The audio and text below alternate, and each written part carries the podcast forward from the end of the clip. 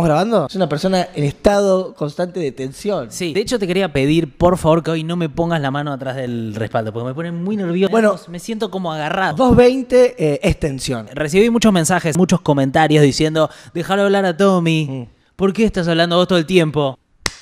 Ok, ¿qué, qué querés decir? Que lo que hacemos es básicamente lo que todos conocen, pero visto de, de otra manera. Eso era. Eso lo quise decir la semana pasada y vos estaba la casta, la casta, la casta. ¿Querés volver a empezar? Sí. Eh, ¿Qué tal? ¿Cómo estás? Esto es 220 Podcast, un podcast que sale los miércoles, eh, un podcast de noticias al que te pedimos que te suscribas al canal de YouTube si todavía no lo hiciste. Hay mucha gente que mira estos videos. No me canso de repetirlo porque es real, lo miro en las analytics, mira los videos, pero no están suscriptos al canal. Si es tu caso, ponele seguir, suscribir al canal y la campanita, que aparte te notifica de todas las cosas que vamos haciendo. Y me parece que está bien, es gratis, nos ayuda a crecer. ¡Eh, Quintín! ¡Eh! Soy núcleo duro, ¡eh! La- Bueno. mi- mis analíticas, que es la calle, eh, Están altas. gritan, gritan con alegría. Vamos por un buen camino. Bueno, y es importante que te suscribas si podés económicamente, es la misma palabra pero es otra suscripción, a 220podcast.com.ar, que es la forma que tenemos de sostener esto. No lo des por sentado, ingresaste, suscribís en pesos a montos que ya a esta altura no te compran casi nada. No, creo que no, ni, ni un café con leche. Hay algunas personas que No se sé. preguntan, che, quiero actualizar mi suscripción y no pude. Va, lo vamos a Eh, hacer. hay lo algo, vamos a hacer. algo ahí. No, lo vamos a tener que hacer en un momento. Voy a mandar un mail, pero, eh, pero bueno, no- de la gente que está hace un tiempo largo que no está actualizado. Si todavía no te suscribiste, lo puedes hacer y ahora. algún día, antes de fin de año, yo calculo que vamos a tener un QR para facilitar a un ser humano que se pare Sí. el televisor y haga así, ¿no? Y novedades también, seguramente antes de fin de año. Pero antes quiero hablar un poco de lo que está pasando, más que nada del clima de, por lo menos, preocupación que hay con los intentos de saqueos. Algo que en los medios de comunicación se empezó a llamar como robo en banda. Nombre nuevo. Eh, hoy me escribieron de una radio diciendo, no queremos que salgas para hablar de los robos en banda. Y yo qué les dije, me parece que no, no se sabe, ta- ¿qué voy a hacer? ¿Salir a decir qué? Son los robos en banda. Bueno, siempre los- Sí lo digo en 220. los- los Miren grupos- 220, levanten 220. Los, los grupos delictivos han tenido su nombre, ¿no? Como las, la- las mecheras, Está bien, está bien. el, el robo piraña, Sí, hay como- la, la banda de los copitos. Sí, eh, el robo del feliz cumpleaños. A mí una vez me robaron haciéndome como que me estaban festejando el feliz cumpleaños y en realidad el del medio me estaba eh, pinchando con algo para robarme. Pero sí hubo situaciones de intentos de saqueo. eh, 56 detenidos en la provincia de Buenos Aires. Es un número, ¿eh? Sí, es Eh, importante también remarcar que también es muy violento y un acto delictivo que un kilo de milanesa valga 5 lucas. Porque Bueno, es que- ponemos el foco en capaz, o sea, un pibe, alguien que va a robar algo y decís, bueno, pero también a mí me están eh, violentando y me están cagando cuando me, co- me cobran una luca el Sí. jengibre. A ver, es, eh, digamos, sería una situación social en la que sería entendible o posible, más que entendible, que pase una situación de este tipo. Lo que pasa es que también hay otros factores como la intencionalidad política en medio de la campaña. Eh, y un montón de intencionalidades en el medio. Y en Argentina generalmente lo que pasa es que todo es cierto. No es que hay una explicación. Generalmente lo que, lo que pasa en los medios es que cada uno agarra la explicación que le conviene. Pero la realidad es que eh, es complejo lo que está pasando y puede ser que esté pasando todo simultáneamente. Una mezcla de personas con necesidades reales, también eh, fogoneos con intereses políticos y después toda una utilización de los medios de comunicación. ¿Por qué te me mirás y me reís? ¿Cuál es el tema? No entiendo. Aunque pu- puse el, el- el brazo atrás tuyo y, Basta con lo del brazo. y no te había y estaba pensando a ver si te había dado cuenta o no te había dado cuenta. No, pero cuando Y- me dé cuenta me voy a enojar cuando lo hagas. Cuando se pone cíclico, todo esto de que la historia se repite, como un fantasma vuelve, como pasa con algunos traumas, Sí. eh, vuelve a aparecer la figura de Raúl Castells, Sí, apareció Castells haciéndose cargo que es de... una figura muy 2001. Sí. em, Rosarino, Raúl. Esto entró de lleno en la campaña. A ver, digo algo mínimo más. Son supermercados, eh, según el ministro de Seguridad bonaerense. eh, hay dos locales día en José C. Paz y en Escobar. eh, 56 detenidos. Y la verdad, todavía una falta de información con respecto a qué nivel de armado tuvo eso, si Castel tuvo que ver. Salió a hablar Gabriela Cerruti A mí me parece que Gabriela Cerruti está hoy oficiando de eh, directora de campaña de Milei o de Bullrich. No Ah. termino de entender bien eh, a quién quiere beneficiar con sus declaraciones, pero me parecieron muy poco prudentes. Eh, ¿Se escuchan? Bueno, sí, se escuchan. Porque eh, cuando ella declara, llega a ella lo- declara cosas a los trabajadores, a los tan barrios. inconsistentes que salen en los medios porque es muy fácil, eh, Claro. eh, me parece, usarlas en contra de ella. Dijo, el clima de las redes sociales lo fueron generando las cuentas ligadas a, li- a la libertad avanza y al grupo de Patricia Bullrich. O sea, justo los dos sectores políticos con los que estás compitiendo en las elecciones. Directamente ella los asocia con, eh, con estos eh, intentos de saqueos. Sobre algo que querían que sucediera. Había grupos de WhatsApp incentivando, dijo. La verdad es muy poco consistente que desde el gobierno te digan había grupos de WhatsApp incentivando. Eh, y dice, cuando todavía no había pasado nada, Milei estaba en sus redes diciendo que esto era el 2001 y que estaban los saqueos desatados. Sweet, bueno, a ver, Igual también son cosas que suceden. O sea, por más que ella, capaz, no sé, institucionalmente no pueda decir eso, también es cierto que te desestabilizan, eh, que con redes sociales deben estar armando cosas. Sí, a ver. Es complejo, ¿no? el caos, ¿a quién beneficia en una situación de elecciones como las que estamos? A una oposición. Te lo Exactamente, exactamente. El caos hoy lo beneficia a Milei, que es el principal capitalizador del caos. Primero por una cuestión de que cuanto más caos hay, eh, digamos, más voluntad Y, de votar al que te, al que te eh, ofrece la solución más radical. Porque pensás que está todo muy hecho mierda. Y si la vice de, de Milei con las declaraciones que tiene y haber sido eh, abogada de, de represores, con, e- con eso, con ese currículum, Vicky tampoco eh, no podemos Vicky llegar a ser tan ingenuos de pensar que capaz que no pueden hacer alguna maniobra de desestabilización. No. Semejantes caritas. Lo que digo es que Victoria Villarroel, es que puede estar pasando todo eh, simultáneamente, ¿entendés? O sea, Exacto. lo que, lo que puede pasar es, claro, Milei te dice algo que es totalmente sacado y fuera de lugar para un candidato que le fue tan bien como le fue las elecciones, que es que te diga, esto es el 2001, con lo que significa en Argentina decir es el 2001, pero claro, los tipos te ganaron la cancha comunicacional. Si Milei está saliendo a decir es el 2001, y no hay nadie del otro lado porque ahora está pasando que los medios están saliendo a abrazar a Milei como si fuese un buen pibe. Al final no estaba tan loco Milei, ¿viste? Que medio como el discurso de Majul es como, yo, pero Milei no tiene sus ideas que son... No está mal las ideas de Milei si las pensás, está- no tiene sus cosas. Qué, qué rocola de imitación. Bueno, si vos mezclás toda esa situación con Milei saliendo a decir es el 2001, lo más normal en una situación sería que todo el arco político diga, che, para este chabón es un sacado, ¿cómo vas a decir que es el 2001? Lo que pasa es que se retroalimenta porque Bullrich tiene, eh, primero le responsabiliza a él y a, y a Patricia, digo no, Bullrich no, Cerruti lo responsabiliza a él y a Bullrich por estos saqueos o de entender que ellos lo fogonearon, sacame la mano de atrás de la- del Bueno, gordo, respaldo. pero ¿y dónde la dejo? No sé, acá abajo. Y no, ahí no. Y por Y otro pero, gordo, lado, pero en serio, ¿qué hago? pero yo ahora tengo que resolver qué haces vos con tu mano. No, es que Digamos, vos- ese- eso cae en mi No, área de responsabilidad también. O sea, te pido por favor, o sea, tu mano más o menos está bien ahí. Ahí está perfecta. Dale, gordo, pero van a ser Oh, dos minutos. Entonces, Bullrich dice... ¿Vos eh, cuando dormís te movés mucho de lado a lado? No. Ayer igual me desvelé y me desperté a las 5 de la mañana. Pero Pues Bullrich- yo me muevo mucho. Cerruti le echa la culpa a Milei y a Bullrich de estos saqueos sin aportar pruebas. Milei responde escalando o responde o, fo- o- o todo pasa simultáneamente diciendo que esto es el 2001 y eso un poco lo que te revela es una situación de también un poco de anarquía eh, mediática post eh, elecciones. Sí, una clara señal también, simple, que suene, se viene el, estallido de Bersuit, Sí. era la misma canción que sonaba el 2001, o sea, Sí, una señal bien básica, musical, de que estamos volviendo. Y una pregunta que yo me hago que capaz vos eh, puedes encontrar una respuesta es, ¿por qué los pueblos tienen amnesia? ¿O por qué los, los pueblos como que no recordaran su propia historia? Me gusta la pregunta, pero déjame cerrar una idea, que es esto de la crisis. ¿Por qué la crisis beneficia a Milei a Bullrich? Esto ya lo dijimos, pero claro, cuanto peor mejor en el sentido de que el próximo gobierno, si es Bullrich o Milei, si está todo estallado en la calle, van a poder decir, me entregaron una herencia insostenible. O sea, cuanto más evidente sea el caos, es mejor para Milei.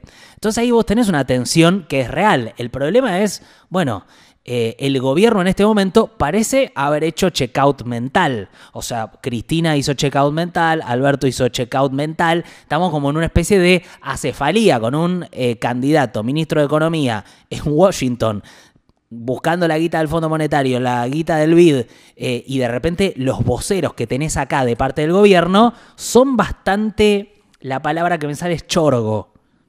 ¿Se entiende si digo si son chorgos? O sea, si vos dejas a Cerruti y Aníbal Fernández defendiendo a tu gestión, o, o ni siquiera defendiendo la gestión, sino dando la cara por lo que es el gobierno de todos, en una situación que nos compete a todos, como Chorgos posibles es, saqueos, eh, me parece ladrones en el gobierno. y no, no, choros no, chorgos. Es medio como de choto, más de más como que ¿Pero por qué go? es una cagada que salga a hablar Aníbal Fernández ¿Pero y Gabriela? Cerruti. Chorgo, ¿por qué go? No sé, creo que se dice así, pero es una cosa Ah. de la capital, es una cosa de la capital, Es la, la calle de Belgrano. supongo.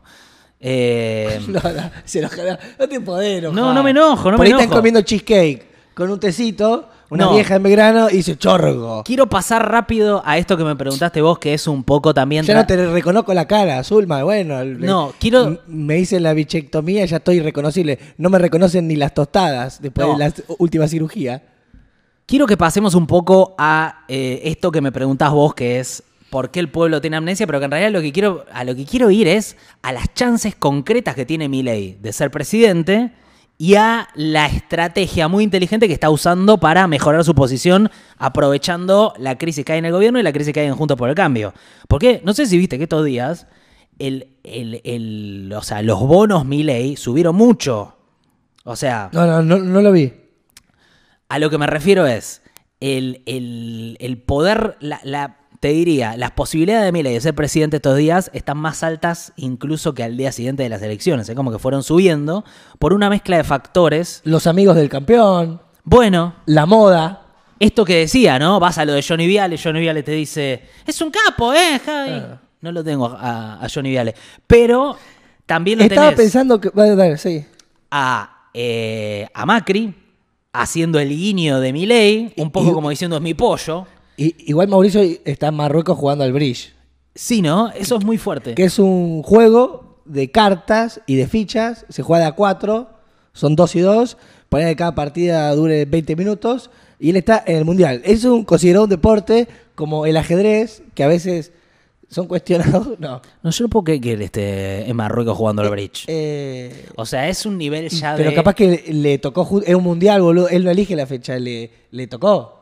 Vos decís que él es una, es una pieza tan importante del equipo de bridge. Y no, pero juega siempre. él. Es, Ok. Bueno, no deja de ser un argentino que queremos que gane en los mundiales. totalmente. Porque yo calculo que capaz, no sé, por ahí no, pero por ahí algunos de los de la selección argentina, capaz hubieran votado a Milei, capaz están de acuerdo con la idea facha, no, no sé, al- al- algún 8, un 4 o algún suplente. Y sin embargo, quisimos que ganen la Copa del Mundo. Que la ideología no nos haga olvidar la importancia de que nuestro país No, no, eso gane deportes mundiales. ¿Y habrá algún votante del equipo de bridge que lo vote a masa, ponele? Yo creo que no, pero bueno, No lo sé. no lo sé. No lo sé. Bueno, Pero el campeonato es en, en Marruecos. otro factor que lo levantó a Milei fue Y, perdón, y es un deporte. Macri con es- esta, este mensaje ambiguo que me parece que empieza a dar viendo que Milei tiene muchas chances para que en el caso de que gane Milei, él quede como uno de los tipos que lo ayuda a llegar a ese lugar. Pero Milei ya dijo que le iba a dar un cargo si él Le- quería. y dijo que le iba a dar el cargo que es ideal para Macri, que es viajar por el mundo vendiendo a Argentina. O sea, ese cargo de embajador honorífico, Macri con un carrión viajando por el mundo diciendo... Yo unas op- las Vos sabés que oportunidades son donde... impresionantes. Che, Majul, Macri, te están... un montón. Perdón, hoy hizo, hoy hizo un montón, Están perdón. entendiendo mucho en, en Es 15 que dormí muy poco, estoy en un día difícil. Vos sabés que donde más rosca se puede hacer de maneje de guita es todo lo relacionado a los turismos. Se puede hacer en muchas, en muchas áreas. No, pero en el turismo, Salvo- el turismo se va a hacer un chiquero bárbaro. Salvo en los videos de YouTube, se puede hacer manganetas con todo.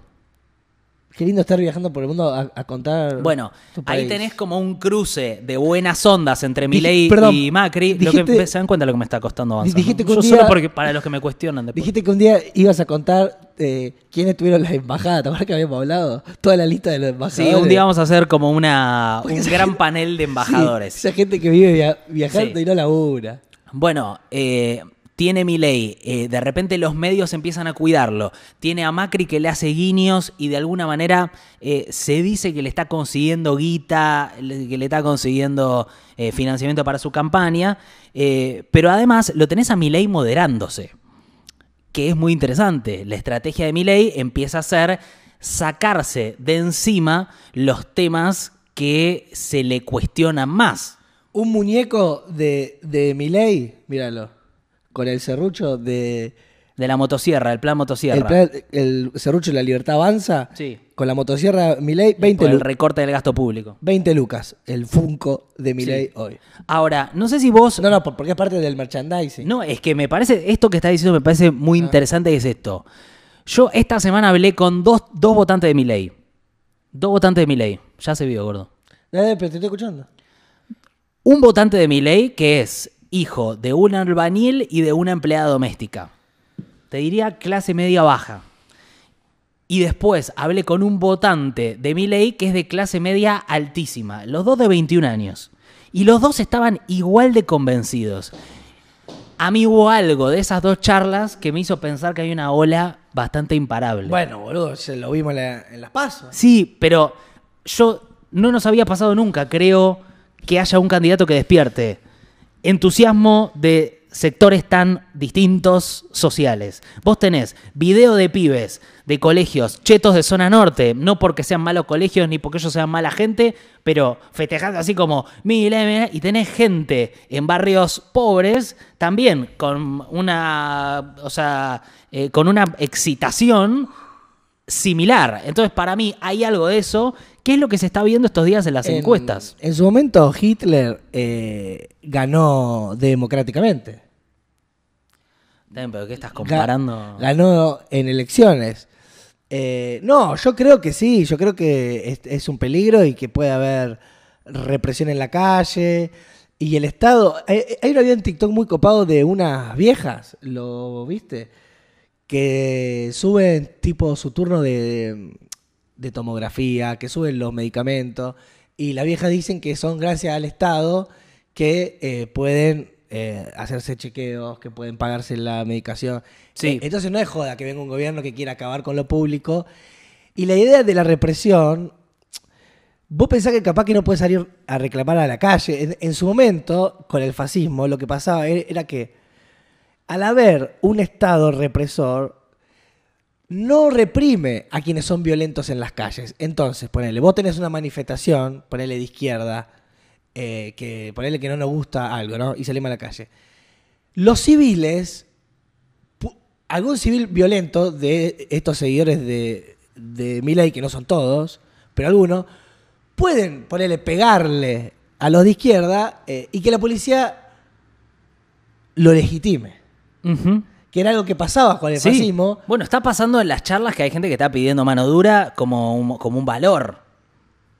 O sea, hay gente que te dice hay que cagarlos a todos a palos, pero como un valor, no como Por algo. eso es muy loco. Ni siquiera es me cuesta, pero hay que hacerlo. Es tipo, no. O sea, eh, mi ley, de hecho, cuando le preguntan es, eh, lo vamos a sacar a la fuerza, los voy a meter en cana a todos, también desconociendo que no es el presidente el que mete en cana a nadie. Es muy angustiante. No es una cuestión democrática que el presidente diga a este va en cana. El presidente, digamos, otro, otro poder, ahí tiene que intervenir en todo caso. Lo que pasa es que él sabe que si le da vía libre a las Fuerzas Armadas, que de hecho es lo que aparecía en su plataforma, que es lo que a mí más me preocupa. Y los testimonios de Villarroel son terribles.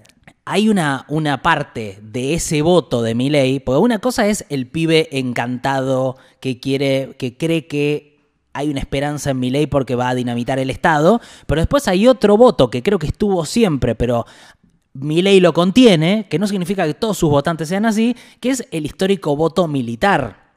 O sea, un voto que hasta ahora estaba, silen- estaba silenciado por vergüenza incluso hablar públicamente, y Milei les dio una posibilidad con esta idea de la libertad de canalizar ese, eh, digo, para no decir que son todos eso, pero sí están contenidos dentro de eso. Es Por eso es un fenómeno tan complejo. Pero es muy angustiante que tanto odio y tanta violencia se legitime eh, y que ganen democráticamente.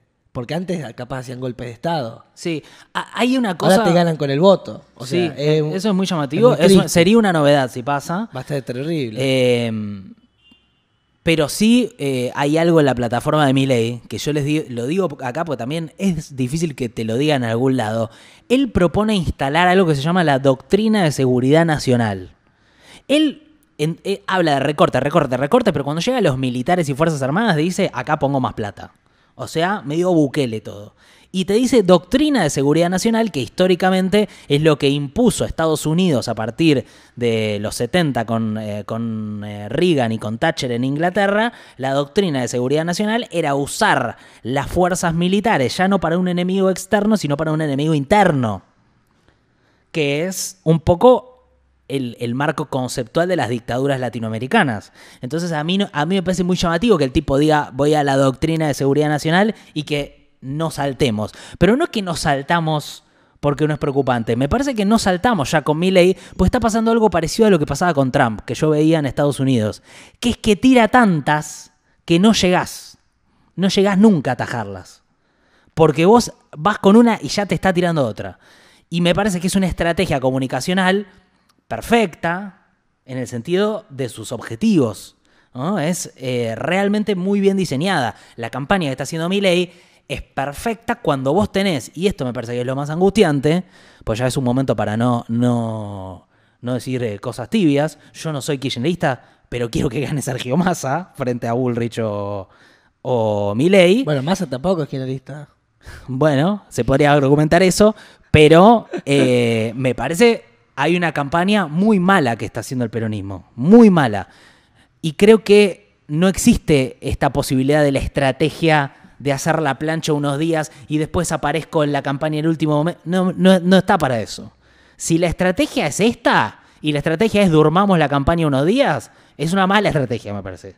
Porque es una sensación de desamparo general muy chota en donde no aparece eh, la contrapropuesta a esto. Y es como una especie de eh, dejarse estar como que esto ya está perdido. Del otro lado, encima, está pasando que Falta tiempo igual, ¿eh? Falta tiempo.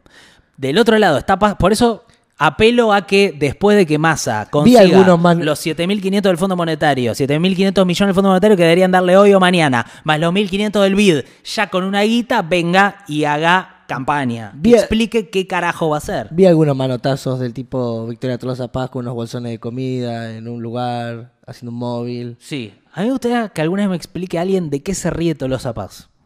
Estoy, o sea, siempre que la veo está riéndose, pero no riéndose, tipo sonriendo. Está riéndose al extremo de lo que un ser humano puede reírse todo el tiempo. Y pero no será el su, Está así. su carisma. Todas sus fotos en esto. Nico no solo te hace La voz. puta madre, te ¿por hace qué se- basta? O sea, digan qué carajo van a de hacer, político, viejo. de conductor de televisión, sino también te hace caras. O ¿Cómo? sea, es muy versátil en, en sus imitaciones. Sí, ¿cómo viene el poroteo hasta ahora según las encuestas? P- perdón, pero. ¿poroteo qué es? El, el- cómo, si, si contabilizamos más o menos cuánto tiene cada uno hoy, si la elección se hiciera hoy. ¿Pero vos le decís poroteo o se dice poroteo? Se dice poroteo, se dice poroteo. Palabras boludas usan a veces. Milei hoy está, según las encuestas, en un 37%. Yo odio las encuestas, no le creo, pero siento que necesitamos. 37% contra 31-32 de Massa contra 28 de Bullrich. Porque claro, Juntos por el Cambio tiene un florro de quilombo. No se puede decir más la palabra quilombo. Pero Bullrich no está encontrando su lugar con Milei que le está tirando...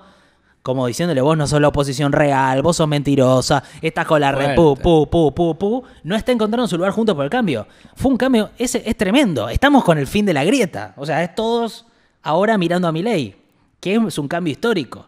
Pero fíjate, el tipo si hoy tiene 37, para ganar en primera vuelta no es ninguna locura. Tienen que sacar más de 40% y 10 de ventaja. O sea que imagínate que mi ley genera un efecto entusiasmo, llega al 40, 41, Massa saca 41, le 31, 10 puntos y lo tenés en primera vuelta.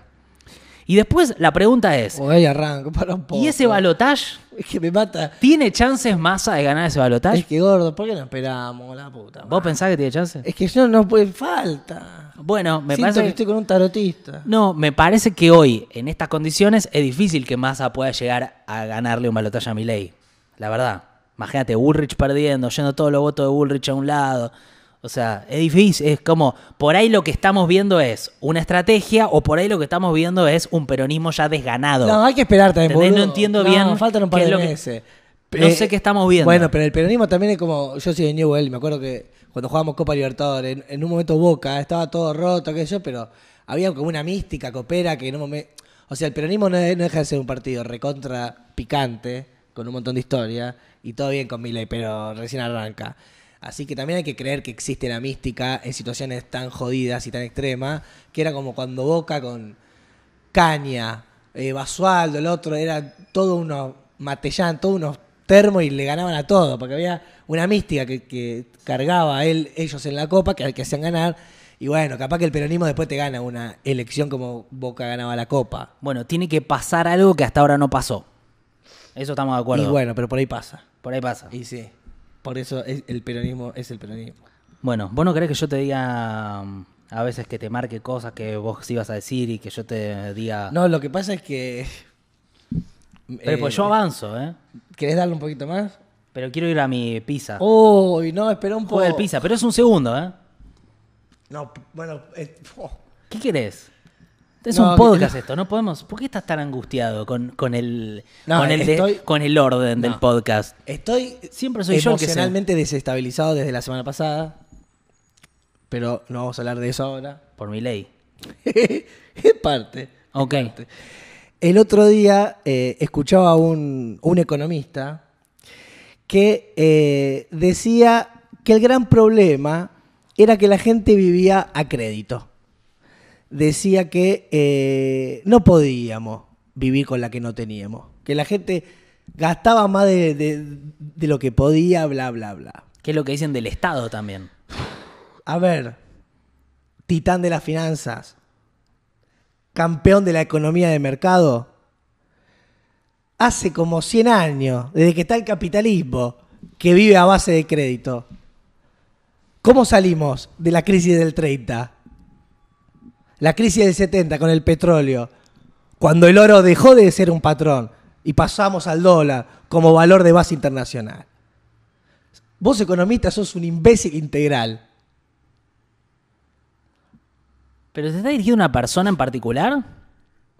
Porque parece ver, como que estás puteando a, ver, alguien. señor, a ver, señor, los bancos, ¿de dónde la sacan? De la nuestra. De la de Nico, Sí, de su papá, su mamá, Sí. su hermana, no tengo hermana. las hermanas, eh, u- aquel, ellos, tú, sí, las personas. El banco gasta la que no tiene, que es la nuestra. Entonces a mí, vos no me vas a dejar gastar la que no tengo. No, y aparte hay un argumento que es uno a veces tiene que endeudarse para hacer cosas. Ejemplo, tenés que hacer una reforma importante en la, co- en la cocina de tu casa porque tenés Totalmente. una pérdida de gas. Totalmente. Tenés que hacer el gasoducto. Y a veces tenés que endeudarte para hacer cosas. Ahora, este señorcito economista no señala a los bancos que gastan lo que no tienen. Me señalan a mí. Y yo, Nico, soy lo que no tengo.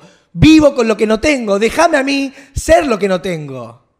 No, bueno, hay también un discurso muy de esos economistas eh, más eh, tipo Melconian, que viste que siempre te tiran como una metáfora. Onda, ¿tu buzo de fucsia o, o ese patito no sé qué?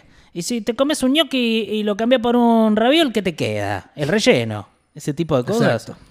Bueno, ellos tienen como un discurso muy de los argentinos vivimos, nos, nos acostumbramos mal a vivir bien, ¿viste? Debemos, tenemos que vivir como, como que no te podés comprar. eh. ¿Qué te querés comprar esta? Si, ¿Para qué te la, si no te la podés comprar? Pero ¿por qué? No te la eh, todo ese discurso no- que es muy de pre-ajuste, digamos. ¿no? Dejen no vivir con la que no tenemos. Lo Sí. que no tengo es lo único que soy. Nico, eh, ¿cuál era la, esta frase famosa de, de Lacan sobre el amor? ¿Cuál es? Ah, amar lo que uno no es. La concha de tu madre. ¿Eso es? ¿Qué? Dar lo que no se tiene Eso. a quien no es. Dar lo que no se tiene a quien no es. Entonces, ¿qué bien me viene ir a sacar la- mi tarjeta de crédito de amor? Ok. Yo me declaro insolvente. Yo soy un contribuyente de riesgo. Ok. Soy lo que no tengo y déjenme ser lo que no tengo, que es lo único que tengo. Está bien. ¿Puedo hablar un poco de mi ley? Obvio. Bueno. Lo que pasa es que, boludo, Uy. es que este economista me da una bronca bárbara. Bueno. Déjenme. ¿Podrán dejarme? ¿Podrán los pelos duros economistas? ¿Podrán dejarme así? Bueno, yo quiero preguntar, ¿qué es lo que sabemos de lo... o, no de- del, del gobierno de Milei, porque no sabemos. ¿Qué es lo que sabemos que va a hacer Milei en su gobierno? La verdad, poco. Digamos, Y andás a ver. es que hubo un problema y es que Milei hizo propuestas, pero ahora parece que no va a ejecutar esas propuestas. ¿Se entiende? La semana pasada yo un poco te dije que, él- que yo no sé si hace lo que dice. Está bien, pero en, en base a qué lo decías? Porque ahora, o sea, Ah, escuchando unos votantes que me decían, no, mira si va a hacer lo que dice, y lo votaban igual. Sí, el tema es que Milei en estos días moderó tanto su discurso que parece que no va a hacer nada de lo que prometió que iba a hacer. O por lo menos que no va a pasar en mucho tiempo. ¿No? Ese es el tema, ¿no? Por eso cuando uno se pregunta, eh, ¿cómo va a ser el gobierno de Milei? Eh, eh, quiero como decir como una cosa de entrada para después poder cortarlo y sacarlo, porque siento que es importante esto. Eh, pero ¿cómo ¿Vas lo... a armar un video con esto? Sí, pero ¿cómo lo, cómo, cagó, cómo lo arranco? ¿Cómo nos cagó la época esta de recorte de video? No, porque necesito. Nos condiciona No, porque lo estamos- orgánico. Es un momento donde siento que es importante sacar videos con cositas porque es como hay una confusión muy grande. Eh, Yo entonces voy a sacar uno con lo de economista. Dale, me parece bien. Me parece bien. Faltó un remate, para, antes de meternos con tu recorte. Dale. A mi recorte. La parte de... para mí le faltó Bueno, un, un rema- Al final metiste un remate. para que digo, todo eso le podrán... Y vos mirá a cámara como sorprendido. Dale, a ver. No, esto me encanta lo que estamos haciendo. Dale, dale, vamos a hacerlo. Lo voy a hacer, pará. A ver, me interesa. termino. eh, voy a decir que soy lo que no tengo, qué sé yo, y puedes decir, ¿podrán los peludos? ¿Podrán? Y vos quedate mirando así, co- como tu cara esa de Office, y yo después le hago un zoom a tu cara. Dale, a ver. Vamos. Dale. Perdón, eh, por esto que estamos haciendo, pero son los nuevos medios. Vamos desde abajo, desde lo de Lacan. que Dale. ¿Ya sabes la frase? No, pero no repitas todo. Sí, sí, tranqui, que lo voy a hacer rápido. Dar lo que no se tiene a quien no es. Dale. Qué muy bueno de ver igual. Para. Nico, ¿cuál era. Nico, Nico, ¿cuál era la frase de, de Lacan sobre el amor? Eh, dar lo que no se tiene a quien no es. Eso. No vengan por mi tarjeta de crédito del amor. Me declaro insolvente. Soy un contribuyente de riesgo, Nico. ¿Podrán, estos economistas pelos duros, podrán dejarme ser lo que no tengo, que es lo único que soy? Ok, bueno. lo mejoramos mucho. Felicitaciones, la verdad. Estuviste muy bien, ¿eh? Mejoramos. Te vi, en la segunda vuelta te vi muy sólido. Para, para, ¿a dónde vas? Dios mío. Bueno. Eh, ¿Vos qué necesitas de ayuda? ¿Que, No, necesito- ¿Que yo te mira a los ojos? sí, solamente eso. Eh, no, supongo que la pregunta es: ¿sabemos realmente cómo va a ser el gobierno de Milei? La verdad que no, porque en estos días moderó tanto sus discursos y moderó tanto sus posiciones que no sabemos efectivamente de las propuestas que tiene la plataforma cuáles va a aplicar ahora y cuáles no va a aplicar ahora. Y tengo un pizarrón muy piola para explicarlo, ¿eh? Vamos a verlo. Ya un clásico del formato, el Nico con el pizarrón, pero hoy le agrega una particularidad que lo van a ver cuando entre, porque yo siempre estaba con el fibrón, que me gusta olerlos, los fibrones son como la nafta, pero no, otro formato, formato papelitos, Nico Goodman se sorprende a la- al núcleo duro, deja el fibrón por una tarde y arranca con papelitos, Sí. Que vienen escritos por él desde hace un rato. A ver, eh, o sea, Milei propuso que iba a sacar los planes sociales, por ejemplo, ¿no? Quiero leerlos por las dudas que no, que Que no se entiendan. No, no. Dice venta de niños, venta de órganos, libre portación de armas, seguro de salud, educación voucher, planes sociales. Sí. Bueno, Milei dijo que iba a sacar los planes sociales. Rosas, rosas y celestes. ¿Puedo empezar? Hombres y mujeres eh, en la época de los 70. Eh, son los que habían en la oficina. Este es eh, binario, muy Escuchame, binario. pero, pero pará. Eh, pará, vamos a ponerlo un poco más acá y me voy a sentar acá. No, no puedo. No, voy a tener que hacerlo parado. No, esto. Milei dijo que iba a sacar los planes sociales, pero ahora cuando le preguntan en una entrevista cuándo va a sacar los planes sociales, dijo no, los planes sociales no se pueden sacar inmediatamente, los voy a sacar en 15 años. 15 años. Dijo, estas son medidas que tardan 15 años. Así que la medida de sacar los planes sociales, afuera. La educación prometió dar vouchers para la escuela pública, para la escuela privada. O sea, él dijo, Pero como cuando te regalan una sesión de masajes. dijo, sí, dijo, les vo- dijo, voy a reemplazar el sistema de salud con vouchers. Te voy a dar un voucher, vos vas a poder elegir la institución a donde va, pública o privada. Ahora lo que dice es que esto no es una medida para su primer gobierno, sino para un hipotético gobierno de algún momento en donde él tal vez no esté vivo.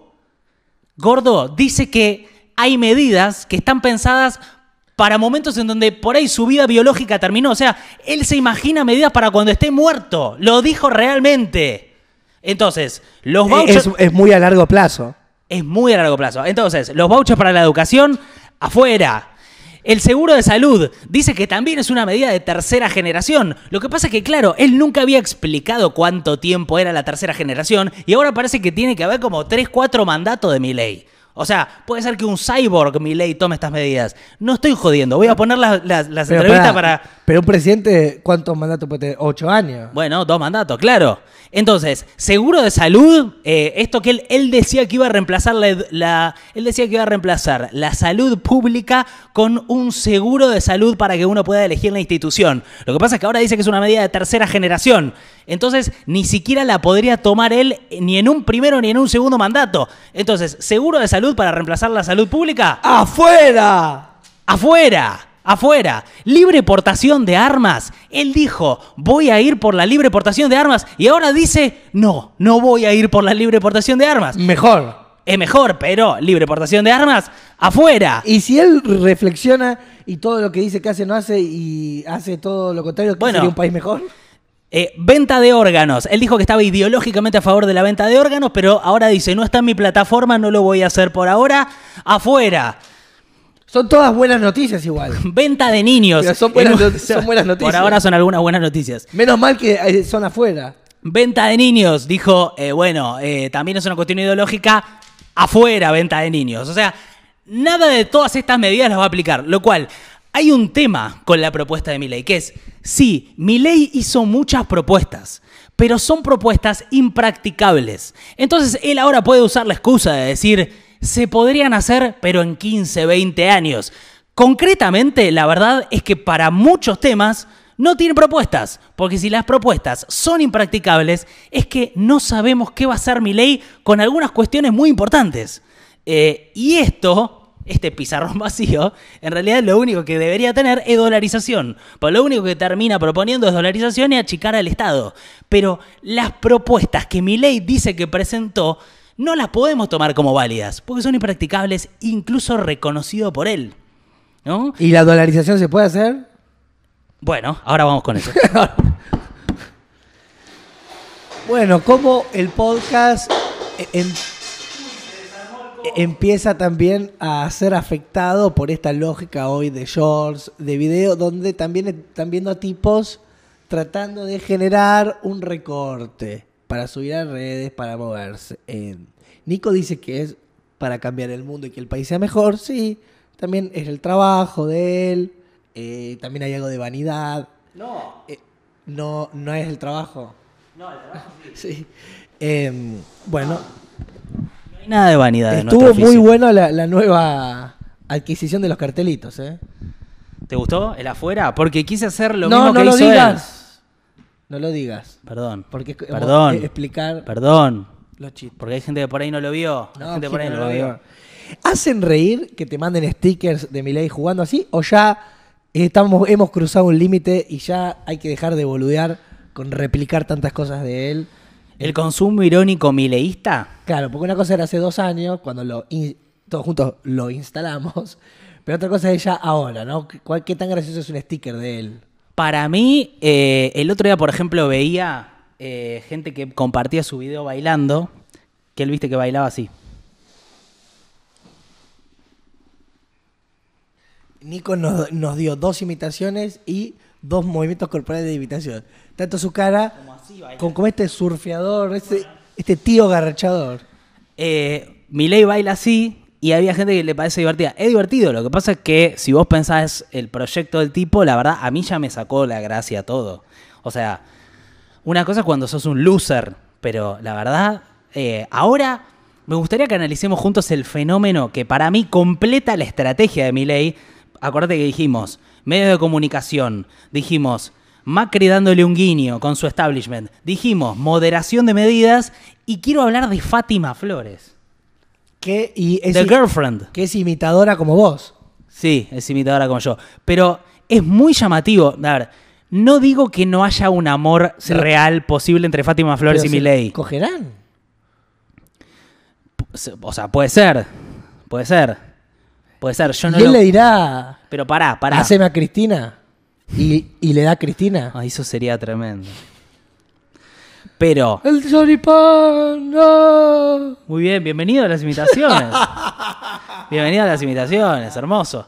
No, hay, independientemente de si la relación de Milei con Fátima Flores es real, lo que hay es una utilización muy clara, si ves todos estos otros factores que te mencioné, de esa relación para humanizar al tipo e ir contra una de las cosas que más le entraban, una de las balas que más le entraban, que cuál era? Vos sabés. Dale, una, gordo. una de las críticas más fuertes a mi ley es, eh, estás, eh, estás- estás, eh, de novio con tu hermana. Claro. Era como una cosa un poco... eh, Vos decís que a le pegaba la- de una manera muy fuerte a, a mi ley Es eso. una ¿eh? manera incestuosa. Pero no. No, porque hay algo de votar a alguien que hace algo que infringe una ley que para vos es sagrada. Para cualquiera. Sí. Porque para cualquier... Sí, para... Pero nunca puede estar con una hermana, boludo. Bueno, para la, para la mayoría de gente es una cosa muy extraña y, y delirante. Eh, seguramente hay gente que lo practique, no sé. Pero hubo un debate con esto, siento. Siento que Nati J hizo un debate con esto.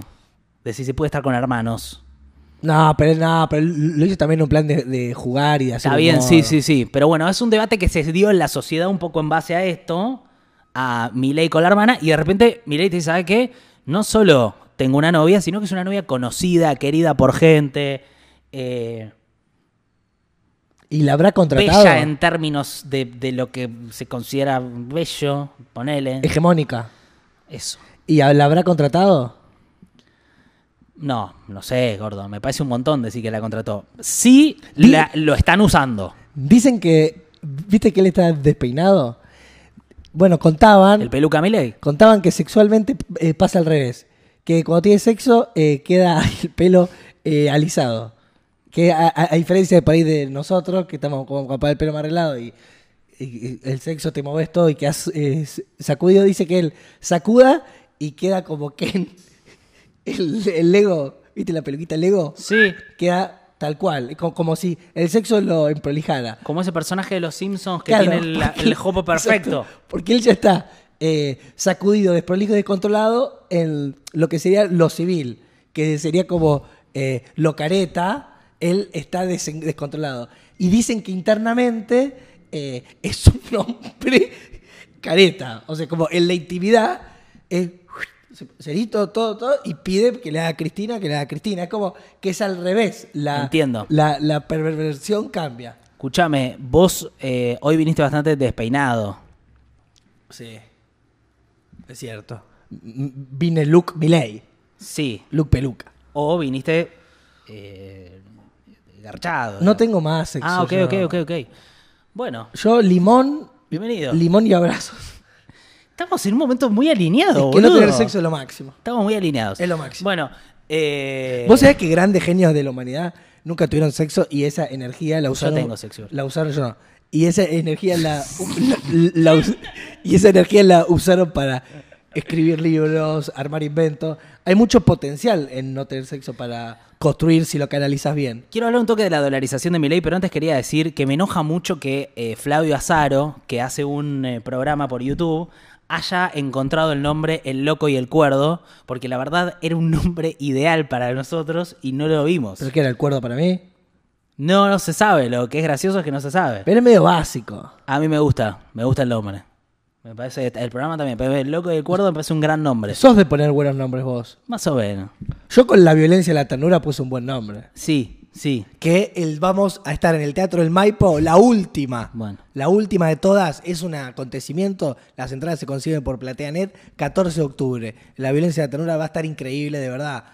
Puede pasar cualquier cosa. Otro día en Córdoba se metió un familiar nuestro a, a robarle la peluca a, a mi hermano, a contar su verdad. Es un show espectacular. Sí, un familiar tuyo, eh, tu, tu... Dirigidos por Toto Castiñeiras. Bueno, nada. 10 años payaso del Circo du Soleil. ¿Hace cuánto estás haciendo esta obra? Es que siempre va mutándose. Sí. Y de menor a mayor. Porque arrancamos, íbamos al Arenal para 30 y ahora estamos hablando del Teatro Maipo. Es exponencial. Sí. Y va cambiando. Bueno, eh, no tuve como un momento Teatro de del Maipo, 14 de octubre. visión de futuro y, y pensé en un país gobernado por mi ley y fue tremendo. Bueno, esta hora es el fin de semana anterior a que caigamos en el precipicio de, de la Bueno. injusticia social. Eh, quiero hablar un toque de la dolarización porque siento que es como el arma más importante de mi ley. Eh, ¿Cuál es el problema con la dolarización que propone mi ley? Eh, en principio es que Argentina se vuelva más cara. Si vos tenés dólares, Argentina se vuelve cara para producir bienes y servicios, que es lo que necesita cualquier país para hacer crecer su riqueza. Y vos, un poco que estás, eh, estás obligado a vender materia prima. ¿Qué es lo que le pasa a Ecuador? Ecuador depende solamente de su petróleo porque su industria y sus servicios son muy poco competitivos. Porque claro, son caros en dólares, están dolarizados. Entonces, el problema con la dolarización no es tanto si puede hacerse, que es un problema, sino cuál es el país que se genera después de la dolarización. ¿No? Me parece que ahí hay, un, hay una parte del debate que, eh, no estamos dando. Eh, Argentina dejaría de tener un banco central, pero No. no dejaría. A ver, en realidad, Argentina dejaría de tener una autoridad monetaria, el Banco Central, pero pasaría a tener otra autoridad monetaria, que es el Banco Central de Estados Unidos. No es que no depende ya de ninguna autoridad monetaria, depende de la Reserva Federal de Estados Unidos. Y fíjate qué loco esto que pasa. Si la Reserva Federal, como viene haciendo en este tiempo, decide aumentar la tasa de interés, ¿Por qué? Porque ahora lo que quieren es bajar la inflación de Estados Unidos, chupar dólares en la economía dentro de eh, todo su sistema eh, financiero. De repente lo que hacen subiendo las tasas de interés es que el dólar sea más caro. Y lo que le pasa a Ecuador, que está dolarizado, es que sus bananas se venden más caras para el mundo porque la Reserva Federal decidió subir las tasas. Es así de ridículo. Está dependiendo de un tipo y de repente, Ecuador, que compite, por ejemplo, qué sé yo, con Costa Rica para vender eh, bananas, o que compite con Brasil para vender bananas en el mundo, sus bananas se ponen más caras porque te subieron la tasa de interés. Y además Ecuador tiene otros problemas como que le cuesta conseguir más crédito internacional, porque imagínate, si sos una persona que tiene dólares para meter en la economía, ¿en dónde la pones? ¿En la de Estados Unidos o en la de Ecuador? En la de Estados, Estados Unidos. Unidos. Y para meterla en la de Ecuador, ¿qué, qué te voy a pedir? Y dame una tasa de interés más alta. Me flaco. acordé cuando estaba. Entonces te hacen subir a vos las tasas más de interés porque ellos subieron las suyas. O sea, no solamente que no tenés soberanía sobre tu moneda, sino que tenés que ir siguiendo las decisiones que toma la Reserva Federal. Me acordé cuando estaba en, en el colegio que el docente te daba dos opciones, ¿viste? Estaba en Ecuador.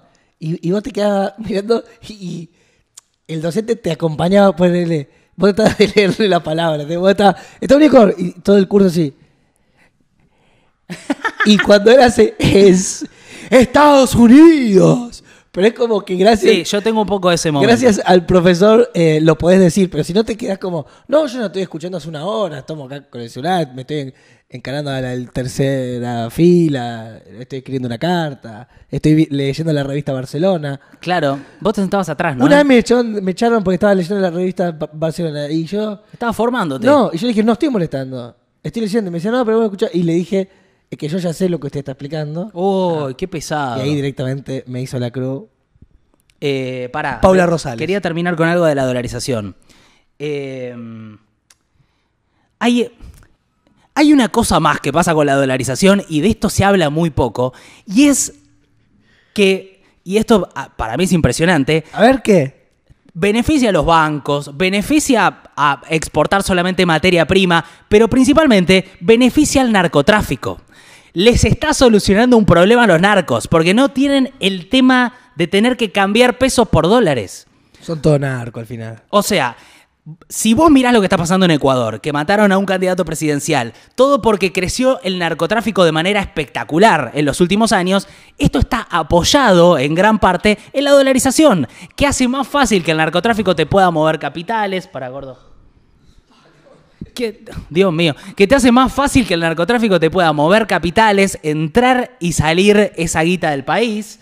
Eh, porque imagínate, vos vendés cocaína desde Ecuador, la vendes en dólares, te entran los dólares. Encima, como los bancos de Ecuador permiten que entren dólares fácilmente, Amargo el postre seco. o sea, la dolarización lo que hace es fomentar el narcotráfico. Y en Argentina, por si no te diste cuenta, ya tenemos un problema serio de narcotráfico. Entonces, tenés menos competitividad, tenés menos, tenés menos competitividad, tenés menos soberanía, a- a- estás impulsando el narcotráfico. El problema con la dolarización, entonces, no es tanto si puede hacerse o no, sino qué pasa cuando se haga. Todavía no llegó y ya me estoy haciendo caca. Yo ya me hice caca mientras estaba diciendo este texto porque me puse muy tenso, porque me, me, me, me enoja mucho Cuando era chico me, lo boluda que es la discusión. cuando era chico me decían, cuidado con el hombre de bolsa, come bolsa, y dije que el hombre de bolsa no existe, el hombre de bolsa, bolsa no existe. Después de 20 años después sí, existía, mi amigo lo reconocía. Voy a hacer algo performático. Es un Goodman bailarín, es un Goodman imitador de voces como de, de caras. ¿Qué fuiste a hacer? Esto es lo que quieren hacer con nosotros. Dolarización. Oh, a ver. Do- dolarizarme a mí. Es- es- me estoy, estoy dolarizado. Bueno, ahora sos menos competitivo para el mundo. Ahora abriste la puerta al narcotráfico. Y, eh, y ahora dependés de la Reserva Federal de Estados Unidos. No me quemé. Eh, El meme. No me quemé. Exactamente. Exactamente no me quemes. Gracias, gordo, por ayudarme con esto. Vamos a, a cerrar este gran podcast de hoy. ¿eh? Bueno, fue un podcast, siento, muy eh, Pasó de todo. emocional. Compartan. No. mm, campanitas, Una- activaciones. Quiero decir una cosa. Si hay un momento para charlar sobre todas estas cosas, con familia, con amigos, que por ahí están menos metidos en política. Yo sé que es difícil convencer a nadie cuando tenés un candidato que es el ministro de Economía, que te está ajustando los sueldos, que sigue haciendo las mismas mierdas que... Yo creo que estamos en un momento donde la gente tiene más miedo de que las cosas se queden iguales a que cambien. De cualquier, o sea, es preferible cualquier cambio a que las cosas queden iguales. Pero bueno, me parece que hay que hacer un esfuerzo por tratar de explicar estos temas, por lo menos para que cuando Milei sea presidente, que la dolarización no sea una cosa que tenga este consenso, porque es una verga. Te estás quedando dormido. Bueno, gracias por estar ahí, les queremos. ¿Vamos a hacer la foto? No digas una verga como algo malo, porque las vergas pueden ser lindas rojas. ¿Sabías que hay rosas? Bueno, en bueno, fin. ok. Eh, pensando en la verga, en estos 40 minutos o una hora, pensé dos veces en ella. En una, cuando vos dijiste bulele, Bukele. Pensé en bucaque. Ok. Ese fue un momento. Eh, pensé en verga, que no lo dije. Eh, pensé también de ahí ir hacia el skincare y la crema facial y hablar de tratamientos faciales. Eh, y después de un momento tuve un pensamiento de verga. Acá cuando vos estabas con, con, con los papeles, con un chiste, con un juego de palabras, pero no lo puedo recordar porque se me fue. Pero fíjate vos, de tanto hablar, cómo no das lugar a mis bocadillos que son parte también de la estructura de la comunicación de 220, de esta tensión que juntos generamos para que disfrute el núcleo duro. Escúchame, para cerrar y un poco también como un servicio, porque no quiero que sea todo gritos, me gustaría que hagamos, me dijiste que, que había un ejercicio Oh, el topping. de relajación. Pero, pero, Pero para, mu- eh, muestra un poco el original o, Dale, o ya dale. fue. No, está bien, está bien, No, sí. porque era- Porque me mostró y yo estoy buscando formas de relajarme en este momento de tensión. Es para relajarse y también para algo que ha- hace mal solo a una persona, porque son. Los celos siempre hacen mal al que tiene celos, no a la otra persona, ¿viste? Puede entrar en un infierno con los celos, con los celos. Eh, y hay un ejercicio que se llama tapping para los celos, porque muchas personas sufren de celos. Eh, nada, es un mecanismo eh, que sirve mucho, se llama tapping para los celos, está dando vueltas por ahí. Es una medicina que uno mismo puede hacer. Te saca los celos, digamos. Sí, sí, sí, que es básicamente, nada, ir golpeándose o no quiero ser más una persona celosa. Basta, quiero tener vínculos de confianza, creer en el otro. Mi fantasma del pasado no son la realidad, lo que imagino no es, estos celos no soy, posesión no va más, es la libertad, quiero vínculos de confianza. Quiero dejar de tercer celo, señalo al otro y me meto el veneno a mí mismo. Me estoy lastimando con estos celos de quienes son ideas malas, devoradoras. Basta, Fuchi. Quiero confiar, quiero confianza, quiero tener libertad, ser libre. Eh, Ay, basta. Fuchi, chao, celos, basta. Salgan de mí. Chao. Basta. Ah, Gocen, gocen, disfruten, vivan. Y te confianza, te quiero mucho. Oh.